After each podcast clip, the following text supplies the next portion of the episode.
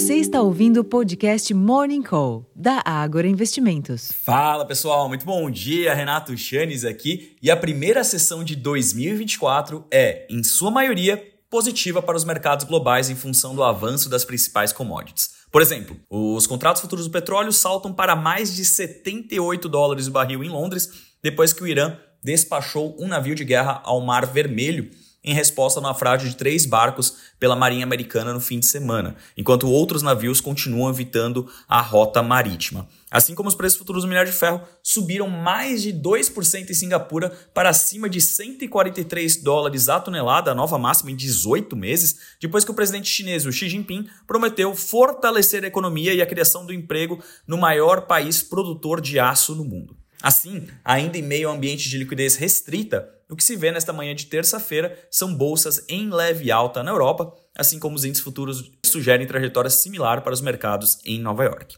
Alternativamente, porém, os rendimentos dos treasuries de 10 anos sobem ligeiramente e o índice DXY, aquele que mede o desempenho do dólar, tem a terceira alta seguida. Essa mesma tendência observada no exterior pode dar sustentação aos ativos domésticos hoje, ainda que os investidores careçam de maiores direcionadores locais para calibrar suas posições. Contudo, notícias sugerindo algum desconforto do Congresso com a medida provisória da desoneração da folha de pagamentos e sobre a possibilidade de que o texto seja devolvido podem limitar ajustes mais fortes nas taxas de juros futuras hoje.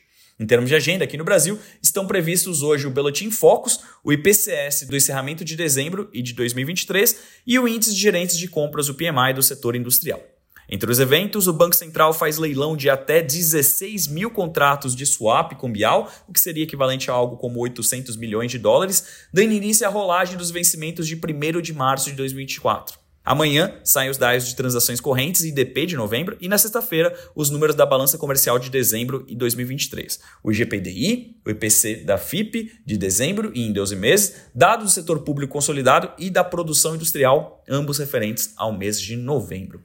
Nos Estados Unidos, o relatório mensal de empregos, o payroll de dezembro, será publicado na sexta-feira. Antes, saem também os dados de empregos JOLTS na quarta-feira e ADP na quinta-feira. Haverá ainda a ata da reunião do Federal Reserve na quarta-feira, lembrando que foi a ata no qual o Fed, ou o FONC, né, que é o Comitê de Política Monetária do Banco Central Americano, decidiu por manter a taxa de juros e foi seguida por aquela declaração mais dovish do Jerome Powell, né, o presidente do Banco Central americano, que deu quase que origem a toda essa euforia que nós vimos no final do ano. Portanto, é um documento muito importante, então, apesar da liquidez mais restrita, a gente tem sim alguns indicadores bem legais para acompanhar nos próximos dias e vocês terão as novidades por aqui.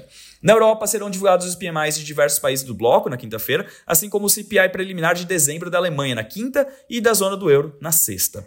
E finalmente na China, o índice de gerentes de compras, o PMI industrial, subiu de 50,7 pontos em novembro para 50,8 pontos em dezembro, segundo pesquisa divulgada pela S&P Global em parceria com a Caixin, no segundo mês consecutivo de expansão do indicador. É curioso notar que o índice da, da S&P, no entanto, contrasta com o PMI industrial oficial, que foi divulgado ontem, segundo o Escritório Nacional de Estatísticas do país, o indicador recuou entre novembro e dezembro, de 49,4 para 49 pontos, o que indica a contração da atividade econômica. Então, uma entidade privada sugerindo a expansão da atividade econômica na China e o indicador oficial sugerindo retração.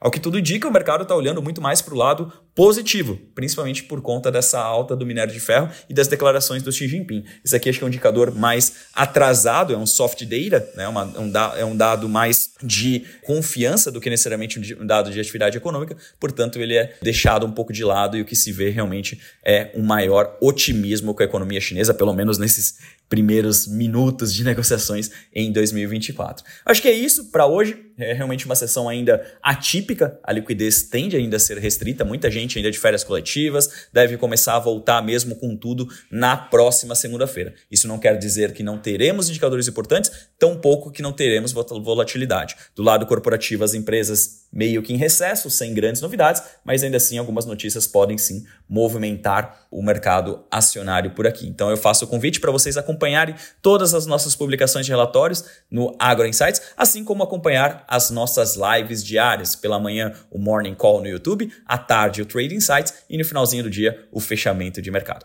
Eu vou encerrando por aqui. Espero que vocês nos acompanhem ao longo de 2024 como um todo. Desejo a todos um feliz ano novo e até a próxima, pessoal. Tchau, tchau.